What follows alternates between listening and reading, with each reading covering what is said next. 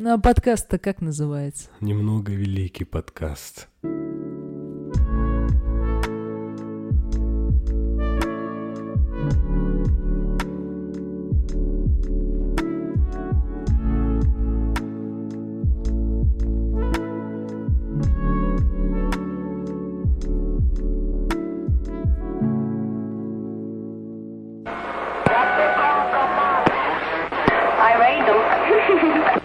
помню, он рассказывал историю, как э, его сын, он, короче, забыл цветы. Ну, на 1 сентября учительница. Он вернулся, вынужден был вернуться назад домой, взял цветы, но когда ехал, короче, он доехал до школы и потерял пропуск.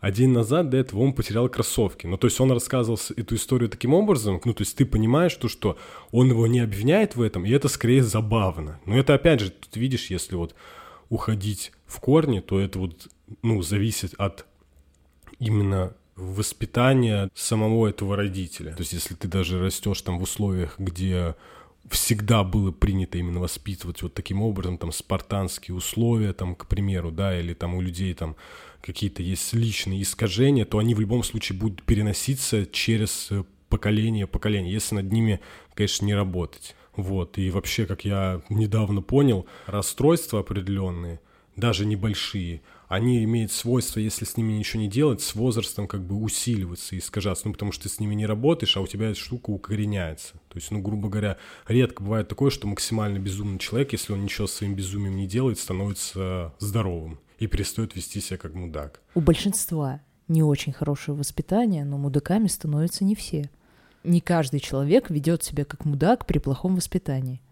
То есть кто-то выбирает дорогу более здоровую. Ну, я помню, ты просто сама как-то говорила, когда человек взрослеет, то у него как бы появляется выбор. Бывают же моменты, когда человек сталкивается с сознанием порой, что ну что-то в его жизни не так. И вот тогда как раз у него есть выбор. Дальше жить в самообмане в этой всей истории или попытаться это как-то исправить. То есть кто-то решает над этим работать, а кому-то комфортно и так. Потому что на самом деле тут же есть еще такой момент, допустим, я, к примеру, ну, мне было бы тяжело существовать, в принципе, со своими там какими-то приколами, там, переживаниями и прочим, если бы я с этим ничего не делал. Но в то же время, допустим, э, есть люди, которым, например, им может быть очень легко существовать там вот, ну, грубо говоря, с каким-то, знаешь, там, нездоровым там характером, вот. То есть при этом Понятное дело, что он может там при этом поганить жизнь и другим, усложнять жизнь себе, но и в целом чувствовать себя хреново, но он этого может даже не понимать. То есть это ему будет казаться, что он просто так существует, как бы и норм.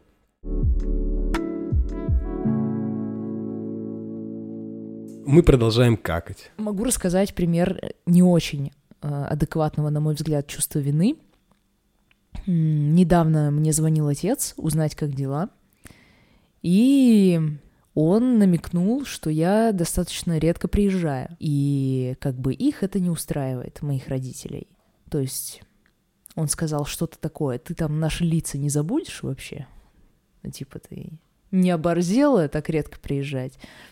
Вот, и пытался как-то заставить меня почувствовать вину по этому поводу. А я не чувствую себя виноватой за то, что я не приезжаю. Во-первых, было достаточно много причин, почему я не приезжаю. Э, не очень приятного поведения моих родителей. Ну, во-вторых, я и не обязана этого делать. Но, знаешь, как будто бы все равно ты немножечко виноватишься. Немножко такой, ну да, наверное, как будто бы я что-то должен, как будто бы я плохой человек. Ну, по сути, это такая достаточно сильная просто манипуляция, и, естественно, как бы она работает. То есть, чтобы она не работала, человек, ну, я думаю, ты там должна именно очень четко осознавать то, что на самом деле там твоей вины в этом нет. То, что как бы разве виновата ты, что у тебя просто не возникает по каким-то собственным причинам желания там не прижать. То есть, допустим, то есть, ну если ты не хочешь, в чем твоя вина? То есть, вот, но просто обычно, вот, да, любят на этом паразитировать, потому что, опять же, это как очень сильная манипуляция, давление на вину. Например, у меня бывает такая общественная, как бы можно сказать, вина, в том плане, что у нас, допустим, в любом, в метро, в транспорте говорят о том, что вот надо, ну, естественно, на каждой практически остановке говорят, там, там уступайте места э, пассажирам с детьми, беременным женщинам, там, и пожилым людям, вот.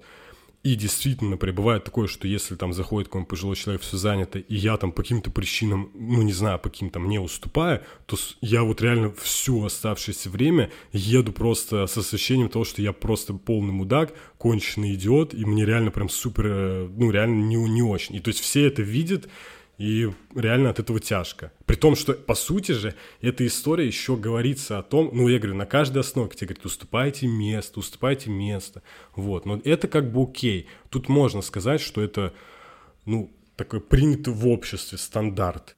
Ну, э, кто-то же постарался над тем, чтобы у тебя были такие представления о том, что должно делать, о том, что нужно уступать места, о том, что нужно навещать родителей, ты как будто бы не можешь нарушить эти правила. То есть у тебя в голове есть какие-то догмы, против которых ты не попрешь, и поэтому ты чувствуешь себя виноватым. Ну, возможно, это, видимо, знаешь, может идти, опять же, из воспитания. В детстве ребенок, у него очень такая гибкая психика, и ты как бы можешь какие-то, скажем так, определенные, ну, такие вот э, встряски эмоциональные, ты как бы можешь ну, споко- относительно спокойно переживать, то есть ты можешь, ребенок может себе как-то это объяснить и так далее, и то есть это не вызывает каких-то сложностей. То есть у него как бы в целом он будет, э, ну то есть понятное дело, что там будет определенные искажения появляться, но в целом будет себя чувствовать нормально, пока, конечно, не начнет взрослеть, потому что тогда обычно во взрослом возрасте психика уже не такая гибкая, меняться тяжело, и все это всплывает. То есть ты как бы понимаешь, что, например, жить тебе тяжело, а почему так, ты даже можешь не понять. То есть если родители часто ребенка виноваты в чем-то, и все тут же есть такая тема. В будущем ребенок, он может как бы стараться, наоборот, этого не делать. То есть именно раз ему запрещают, ну, как бы, то есть его там виноватят в чем-то, то, соответственно, как бы, чтобы от этого чувства вины избавиться, он будет становиться удобным. Вот. И по факту это вот отсюда идет. То есть на самом деле люди, вот которых как раз-таки в детстве именно восп... ну, как бы сталкивались с таким, они стремятся, ну то есть мы все в целом как бы зависимы от общественного мнения. Кто-то больше, кто-то меньше.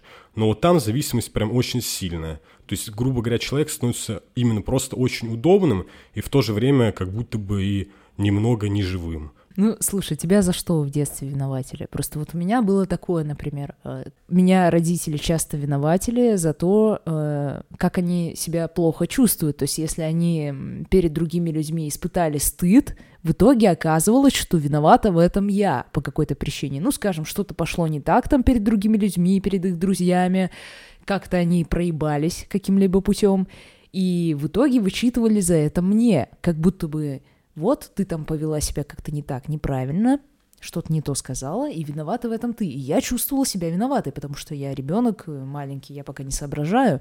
И мне казалось, да, действительно, не надо было вот просить там третью конфету, условно говоря, в гостях. Вот, у тебя есть какие-то такие же фишки?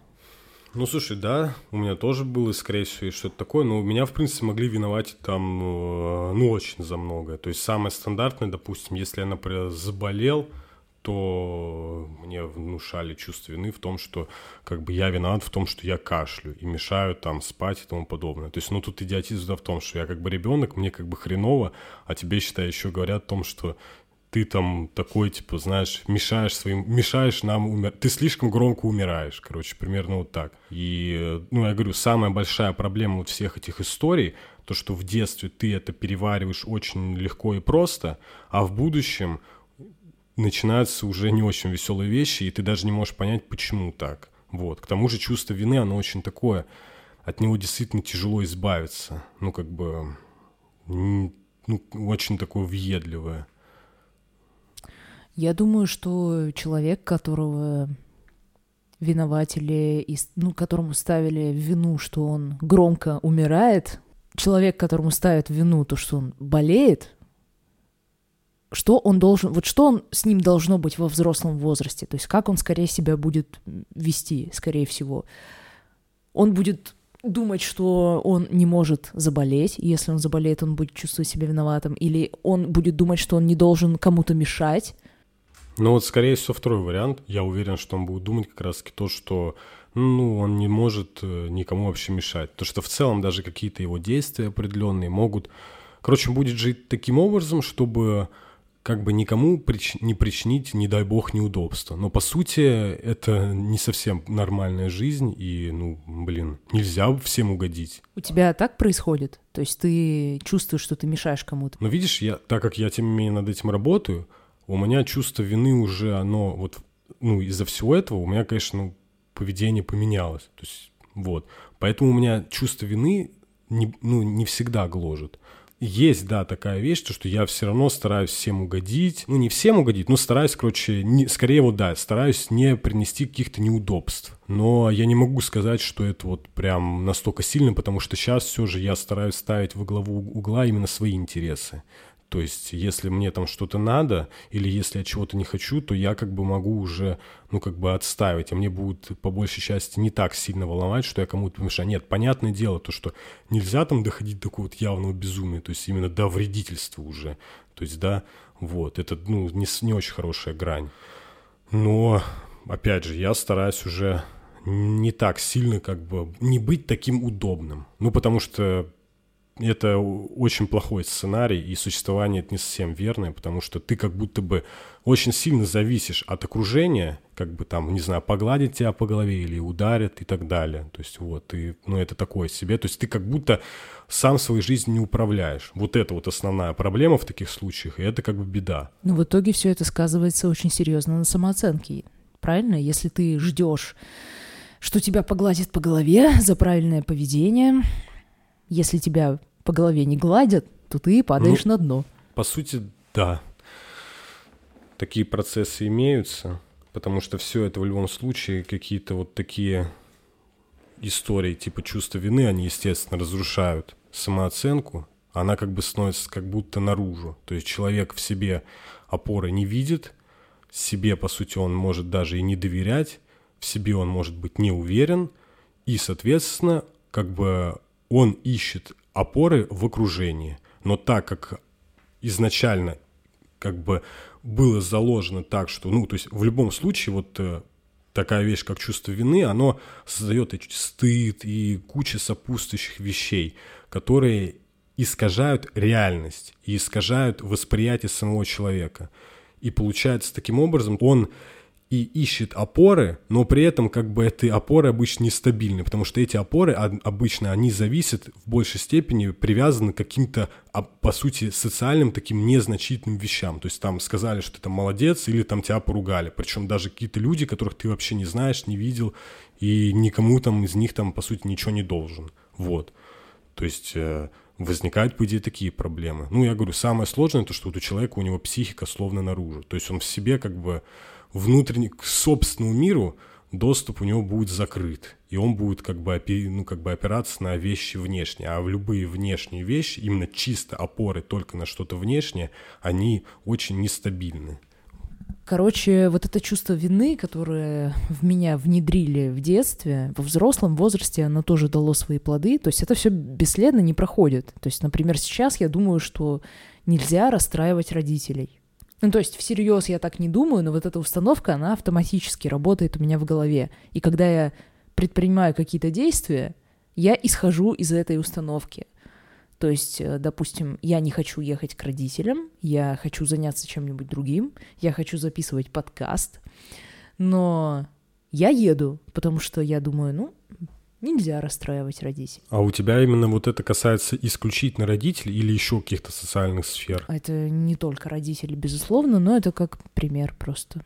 Нечего даже сказать, только плакать хочется. Не, ну да, не знаю, но у меня, видишь, с родителями такого нет, потому что у меня как бы достаточно, ну я говорю, отношение поменялось. То есть у меня в какой-то момент а, ну, то есть я, на меня могут как бы воздействовать именно на вот эту манипуляцию, то есть на чувство вины. То есть такое действительно может быть, но то, если ты на это ведешься, то как бы тебе же потом и сложнее, и хуже становится. Я бы на самом деле старался бы максимально все-таки жестко определять границы именно вот в общении с допустим, ну, там, с людьми, или вот в частности, если говорить э, про родителей, то вот с родителями. То есть, грубо говоря, чтобы они вот эти границы мои не нарушали. Опять же, потому что само по себе, как бы, да, а, там, допустим, даже навещать родителей надо и тому подобное, и, и так далее, но, допустим, если у вас, ну, это же ну, логично. То есть, если, например, воспитание было и жизнь ребенка не самая простая, и он там просто бывает даже, ну, бывают случаи, да, когда ребенок там еле-еле выживает, но мы их сейчас касаться не будем, вот.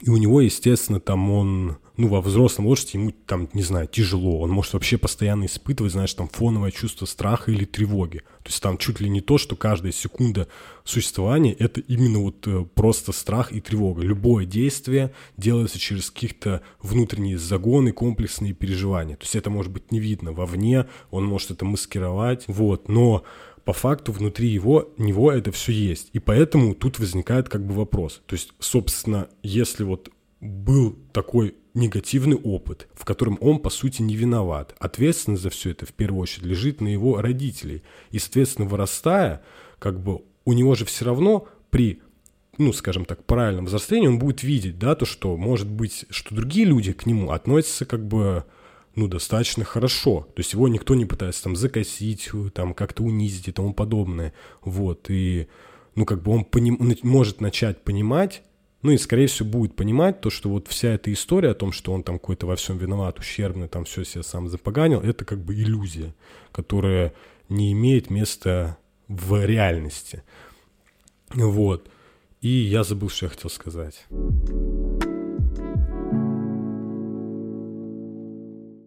что я хотел сказать? То, что нет смысла вот в результате всего этого винить себя в том, что, ну, то есть как можно обвинять себя в том, что у тебя там, вот если у тебя по этим причинам, соответственно, определенным, у тебя же не будет возникать желания. Ну, то есть зачем ты должен себя погружать там в атмосферу, которая в прошлом приносила тебе как бы даже, может, сильную эмоциональную боль. То есть зачем? И, соответственно, у тебя, когда у человека мысли не возникает, там, допустим, не знаю, увидеться с родителями. То есть они будут, скорее всего, возникать, ну вот если говорить в контексте вот нашего диалога, именно по вот таким определенным причинам. Из-за того, что человеку, скажем так, в определенной степени, ну, приносили неудобства, мягко говоря. И, соответственно, ему просто, ну, надо ли его винить за то, что у него просто нет желания. То есть это же не ну, как я вот говорил вначале, это же не вредительство, по сути. То есть у него просто нет желания. И это, ну, совершенно глупо. То есть это какая-то вот манипуляция основана просто скорее на именно внутренних каких-то комплексах и желания контролировать ребенка до сих пор. То есть она не имеет ничего общего с реальностью, и вот если такое происходит, то надо вообще просто сразу гасить, как бы отставить свою позицию и максимально вот убеждать себя в том, что ты невиновен, потому что ну, как бы, как может, опять же, я повторюсь, то есть как может быть э, человек виноват в том, что ему просто чего-то не хочется. Так э, это выглядит, когда ты смотришь с рациональной позиции, со стороны, но для человека, который с этой установкой прожил всю жизнь, это, конечно, выглядит искаженно уже, то есть он не так на это смотрит. И это касается не только родителей в моем случае. То есть если мне внушили, что расстраивать людей нельзя, то, соответственно, в других местах, на работе, не только дома у родителей, но там на работе, с друзьями, с коллегами, еще с кем-то, с просто с прохожими, с людьми, я всегда буду вести себя немножко, ну, так, чтобы никого не обидеть, чтобы всем угодить. То есть, что с этим делать? Ну, можно только проверить, проверять э, на адекватность как-то анализировать. То есть, что человек тебе предъявляет. Если у тебя вызывают чувство вины, скорее всего, есть какая-то претензия, которую тебе предъявляют. Ты можешь взять эту претензию и проанализировать ее, что конкретно в ней содержится. Если это адекватная какая-то вещь, ну, допустим, я не хочу, ты не должен э, бить меня ножом, условно говоря, ну, наверное, это адекватная претензия. Наверное, мне не нужно бить человека ножом, наверное, это уголовно наказуемо, и, наверное, не стоит так делать. Возможно, я должен действительно испытывать по этому поводу адекватное чувство вины, если я причиняю кому-то физический вред или психологический вред. Серьезный. Но если, допустим, мне говорят, что, не знаю, ты, допустим, Руслан, мы, кстати, не представились. Валикум салам, жизнь. Меня зовут Руслан. Меня зовут Марина.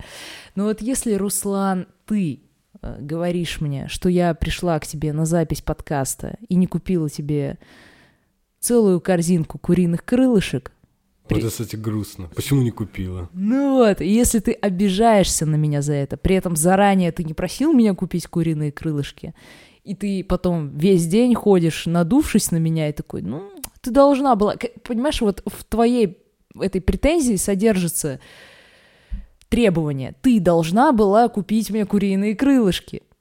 Ну, я должна проанализировать его на адекватность. Ну, почему я должна, с какой стати? Была у нас такая договоренность заранее? Нет, такой договоренности не было. Руслан просил? Нет, Руслан не просил. Соответственно, должна я чувствовать чувство вины? Ну, соответственно, нет. Чувствуя. Чувствовать чувство. Нет, не должна.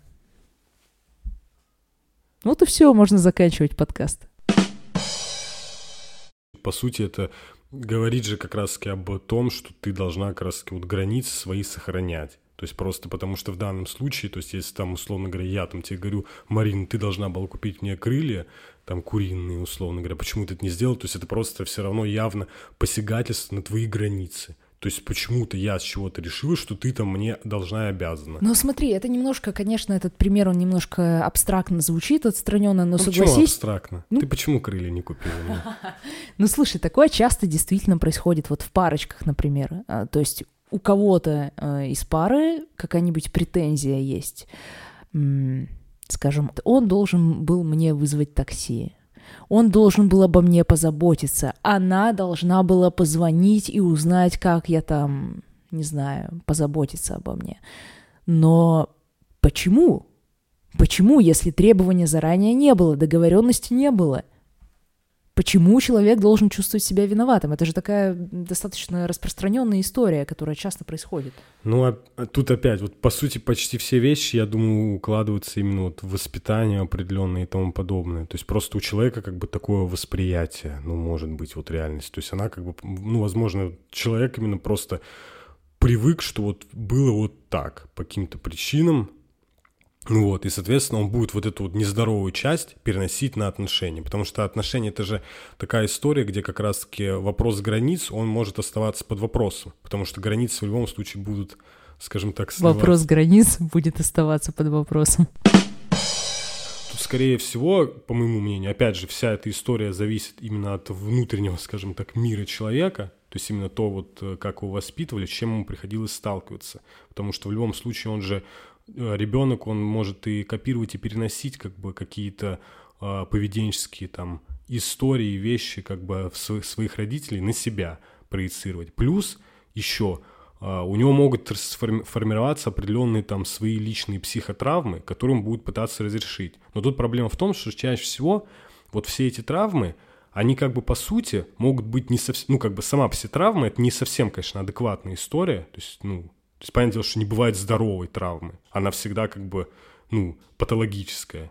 Вот. И, соответственно, бывает такое, то, что решение этой травмы, оно как бы, соответственно, раз травма сама по себе неадекватная, то и решение может быть тоже таким неадекватным. Бессознательно человек может как бы пытаться как-то э, вот решить эту проблему в отношениях, но как будет получаться, естественно, не совсем адекватно. То есть это оттуда и идет. А плюс, как я говорил, то, что в отношениях границы очень размыты, их по сути может и не быть, потому что чаще всего бывает такое вроде ну, по-моему, описывалась эта такая история, термин как слияние. То есть как раз когда границы размываются, и, грубо говоря, человек один, например, или оба даже друг от друга могут зависеть. Вот. И в этот момент он просто уже, по сути, но так как границы размыты, он уже свое собственное «я» настоящее он может и не осознавать. Да, это происходит и в паре, и между друзьями. Да, это тоже. очень частая история, очень часто. Вот. Против этого тяжело, конечно, бороться, вот, потому что, ну, понятное дело то, что как бы, когда в близких отношениях там с людьми, то у тебя границы уже, ну, то есть они начинают размываться, вот. Это же даже есть известная, например, вот эта поговорка «Скажи мне, твой, кто твой друг, я скажу, кто ты». Решение, знаете, какое? Вы покупаете Балтику 9, все охуенно. Вот, Марина, видите, Балтику 9. На, держи, Марина. Спасибо, дорогой Русик, Чендусик. Ну, по сути, да, единственное решение, ну, это вот уже, я говорю, не в контексте, а просто это реально. Ну, как, решений много, но, на мой взгляд, как бы самое такая очевидное, это реально вот просто границы свои максимально сильно удерживать и убеждать себя в том, что вот как раз-таки рациональное мышление подрубать, то, что ты говорила. И пить пиво, ёпта.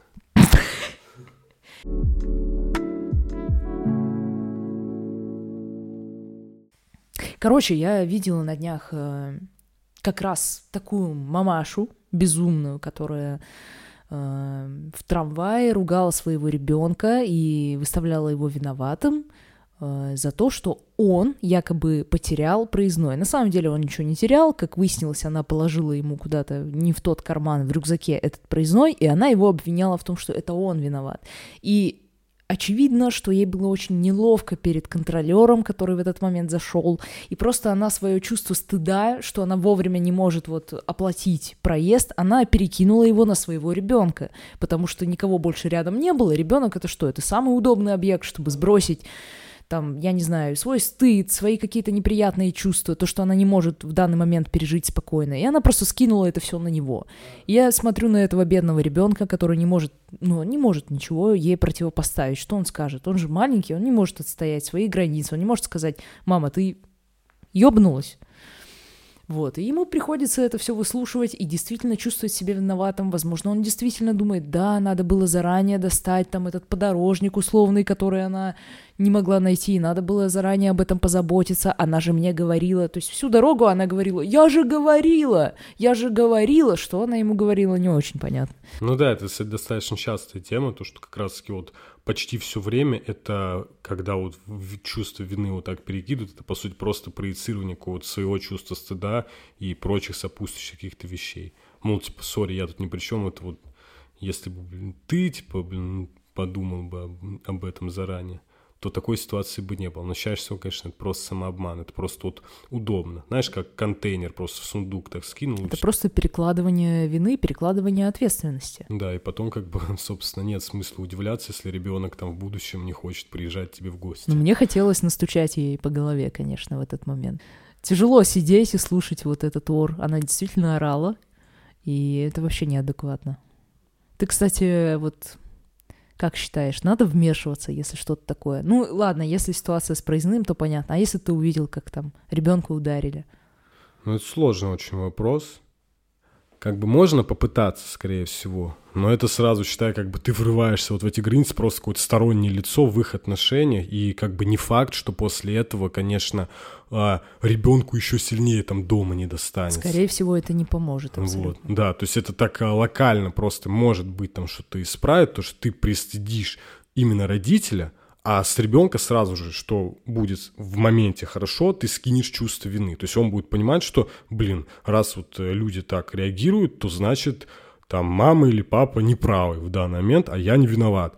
Но опять же, то есть это вот ситуация локально, как бы она, допустим, разрешится так, это и то в самом лучшем случае, потому что понятное дело, что может быть такое там, например, какой-нибудь, не знаю, отец там двух мет, два метра ростом, там 100 килограмм весом, как-то наезжает на ребенка, и ты врываешься, начинаешь ему там что-то ему доказывать, и, естественно, это может закончиться в принципе не очень хорошо, потому что э, есть куча непредвиденных ситуаций, вот. И вот локально, может быть, допустим, при определенных условиях эта ситуация разрешится, но, по сути, внутри семьи это все равно будет. То есть это вряд ли будет такое, что я сильно сомневаюсь, то, что родитель в этот момент задумается там над своим поведением и начнет все переосмыслять. То есть такая... Безусловно, безусловно, он не задумается, этот родитель безумный, если это система, если он так себя ведет постоянно, он, скорее всего, воспримет мнение со стороны в штыки, то есть он подумает, что это тот человек куку. -ку. Ну да. Вот, а с ним все в порядке. Но я хочу посмотреть на это немножко с другой стороны. Ну, обычно говорят, что да, не надо вмешиваться. Ну, что вы сделаете? Вы ничем не поможете, только, может быть, хуже даже сделаете. Но есть такой момент, э, когда ты в этом во всем варишься, очень мало каких-то адекватных взглядов со стороны. То есть ты просто сидишь вот у себя дома и постоянно чувствуешь себя виноватым, потому что ты ничего другого перед собой не видишь. Перед тобой нет здоровых примеров. Но, скажем, если кто-то сделает твоему родителю замечание, и, возможно, ты задумаешься, ага, так они что-то неправильно делают, может быть, так может быть, я не виноват, так может быть, мне не нужно чувствовать себя постоянно каждый день виноватым. Может быть, действительно есть как- какая-то другая точка зрения, может быть, есть какой-то другой взгляд на это все. Ну да, но видишь, но это бы, мне кажется, это работало бы, условно говоря. Во-первых, я же говорил, у ребенка у них очень гибкая психика, плюс там он внушаемый, очень тому подобное. Поэтому вот э, когда там на него переносит вину, он может и не понимать, как, почему как бы он виноват, то есть причины. Он просто будет чувствовать себя, ну да, наверное, я виноват, раз мне так сказали чтобы так реально работало, это по сути получается так, что должен быть мир, в котором просто вот на улице все, все вот люди видят такие ситуации подобные, и, соответственно, все вот каждый раз они бы вмешивались. То есть, таким, то есть это было бы не однократно, а часто. Очень часто такое должно быть. Потому что в любом случае ты, когда придешь, ну, когда ребенок придет домой, опять же, он сразу погрузится в другую систему, в свою привычную и окружающую среду, скажем так. И, соответственно, как бы там уже будут другие правила. Если изначально вот все это не совсем как бы в семье адекватно происходит, то ему все равно как бы, да, у него могут возникать мысли, но каковы шансы того, что его не будут убеждать в том, что это вот вокруг люди дураки, а мы твои родители, мы о тебе заботимся, именно мы тебя любим, мы правы и слушайся именно нас, ты виноват. Ну, то есть примерно вот так.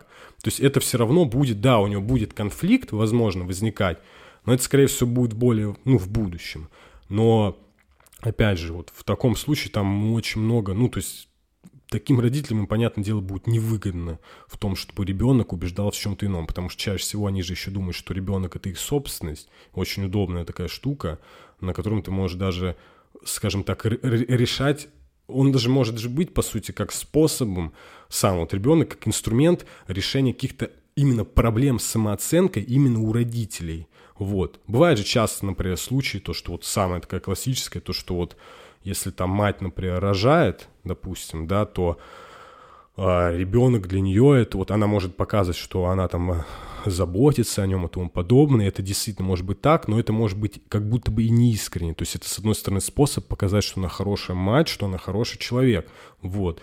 И такое бывает довольно часто. Или, например, когда допустим, в семье там уже просто разлад, люди там собираются разводиться, и ребенок может быть использован как как раз-таки способ сохранить семью. Мол, типа, не знаю, там, вот, не, не, не бросай меня, у нас же ребенок, вот тебе там не жаль. Там, классическая история. Вот, да. и это как бы очень часто происходит. А потом развод происходит, и инструмент, грубо говоря, в виде ребенка, он, по сути, показывает себя в этот момент как не работоспособным. И начинается полная жесть. То есть там условно говоря, вот эта вина, она начинает раскручиваться просто на нереальных скоростях и на нереальных, нереальных масштабах.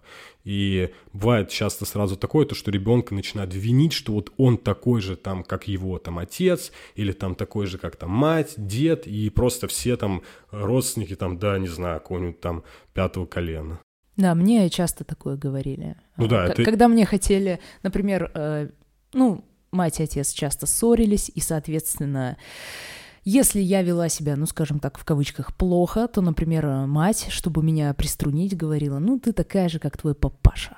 Вот. А отец, если он хотел сказать, что я там как-то себя плохо веду и что-то неправильно делаю, он говорил, вот ты такая же, как твоя мамаша. Там, у тебя там... И ты такая, кто я? Просто у тебя там в башке пусто. Ну, вот по это сути- такая же тупая, как твоя мама. Вот ты такой, ты такая же... Вот ты так же по-мудацки себя ведешь, как и твой отец. Все вот постоянно это использовалось. Постоянно такая фигня была. Я даже помню, бабуля говорила мне, ты такая же, как твой папочка. Вот так она говорила. Хотя бабуля была, ну, таким приятным, наиболее приятным человеком э, из этой семьи.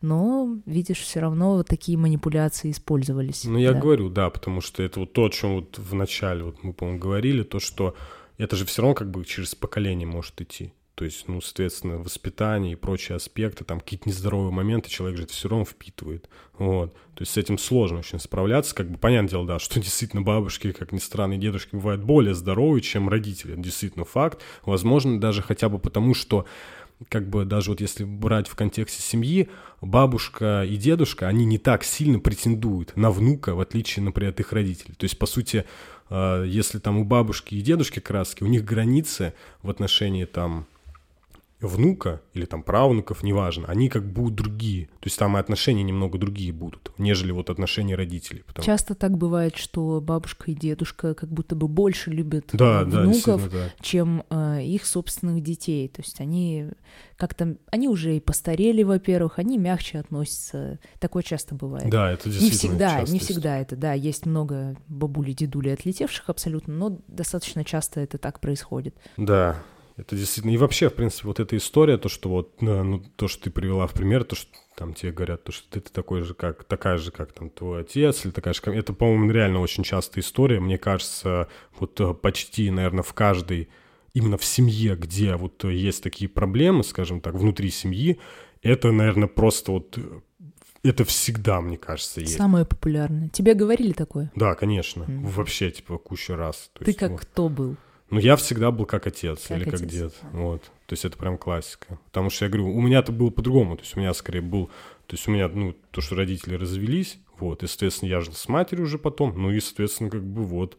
То есть она мне и говорила там про это, потому ну, что, ну, понятное дело, отца не было, поэтому он мне не говорил, мне ты как мать. Я бы очень сильно удивился, конечно, этому, но ладно. Но такого не было, как бы у меня вот со стороны матери, да. Мать тебе говорит, сукин ты сын. По какой причине тебе говорили? Мне вот говорили, э, если я как-то резко отвечала, ну, поскольку отец был очень агрессивным, если я что-то такое резкое выдавала, как-то вот агрессивно отвечала сразу, сразу, ты как твой папаша, вот. Слушай, да, причины же, по сути, и не важны, ну, по факту. Mm. Это скорее, знаешь, вот как... Удобное просто. Да, просто. да, да. То есть поэтому да. тебе, мне все, все что угодно. Просто, опять же, если возвращаться к тому, что я там мог что-то не сделать, знаешь, там быть как бы в этот момент не очень удобен, знаешь, там делать что-то вот по там мнению родителей что-то не так, вот там, по мнению матери. И, Нет, ну согласись, вот согласись, что это объективно, потому что, ну вот смотри, ты дышишь, как твой отец, ты что спишь тоже, как твой отец, ты, блин, даже ешь тоже, как твой отец. Ну ты все за ним повторяешь, все по факту. Так что... Вот разобрались.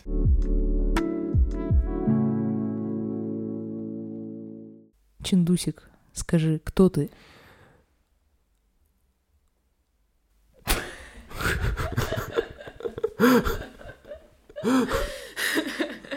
Марина, живи, хэштег ставьте, пожалуйста.